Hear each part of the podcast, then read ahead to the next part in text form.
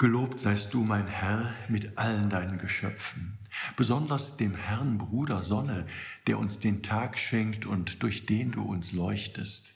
Und schön ist er und strahlend in großem Glanz, von dir höchster ein Sinnbild. In dieses Lob des heiligen Franziskus kann ich gut einstimmen.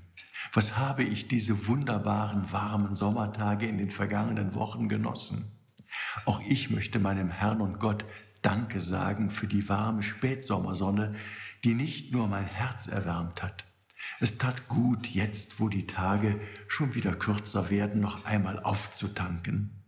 Ich muss jetzt nicht unbedingt Gott bitten, die letzte Süße in den schweren Wein zu jagen, wie Rainer Maria Rilke, aber ich würde mich sehr freuen, wenn uns der Herr nicht nur die helle Sonne, sondern auch einen guten Blick schenkt für die unbeschreibliche Schönheit seiner Schöpfung.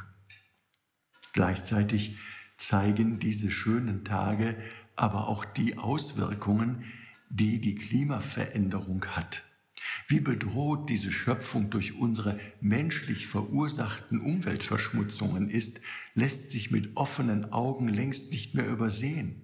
Gerade da ist es wichtig, dass wir die Einmaligkeit unserer Schöpfung entdecken und das Geschenk des Lebens auf unserem blauen Planeten dankbar annehmen.